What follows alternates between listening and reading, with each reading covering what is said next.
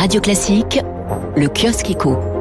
Les entreprises face au casse-tête du recrutement, c'est la une des échos ce matin. Après la pénurie de matériaux et de produits, vient celle de la main-d'œuvre. 70 000 offres d'emploi sont à pourvoir dans l'industrie et des pans entiers d'activités dans les services sont à la peine. Pour les échos, entre l'apprentissage, l'alternance, la formation, la balle est dans le camp des employeurs. Le journal L'Opinion se penche sur le grand plan d'investissement qui cherche une nouvelle gouvernance désespérément. Le président reçoit la semaine prochaine les ministres concernés pour une seconde réunion.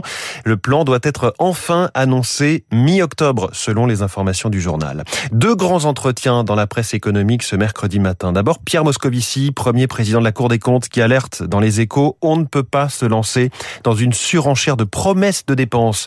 Allusion aux propositions de candidats à la présidentielle. Je ne prône pas du sang et des larmes, dit Pierre Moscovici. Il ne faudra surtout pas étouffer la reprise, mais on ne peut pas non plus dire que l'on va raser gratis et jouer open bar. C'est ce qui s'appelle Jouer avec les métaphores. Laurent Berger, lui, confie au Figaro, le climat ambiant m'inquiète. On assiste à un affaiblissement du débat public préjudiciable avec une absence totale de vision pour demain.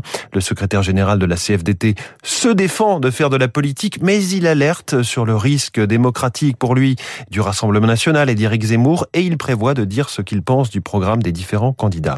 Enfin, à lire dans la Croix ce matin, la crise de l'immobilier chinois secoue le secteur financier on en a parlé ici même, hein, le géant chinois de la construction Evergrande, plombé par une dette de 260 milliards d'euros, pourrait faire défaut. Ce conglomérat, dopé par l'envolée des prix de l'immobilier, s'était lancé dans une politique de croissance effrénée, mais fait face aujourd'hui à de grandes difficultés.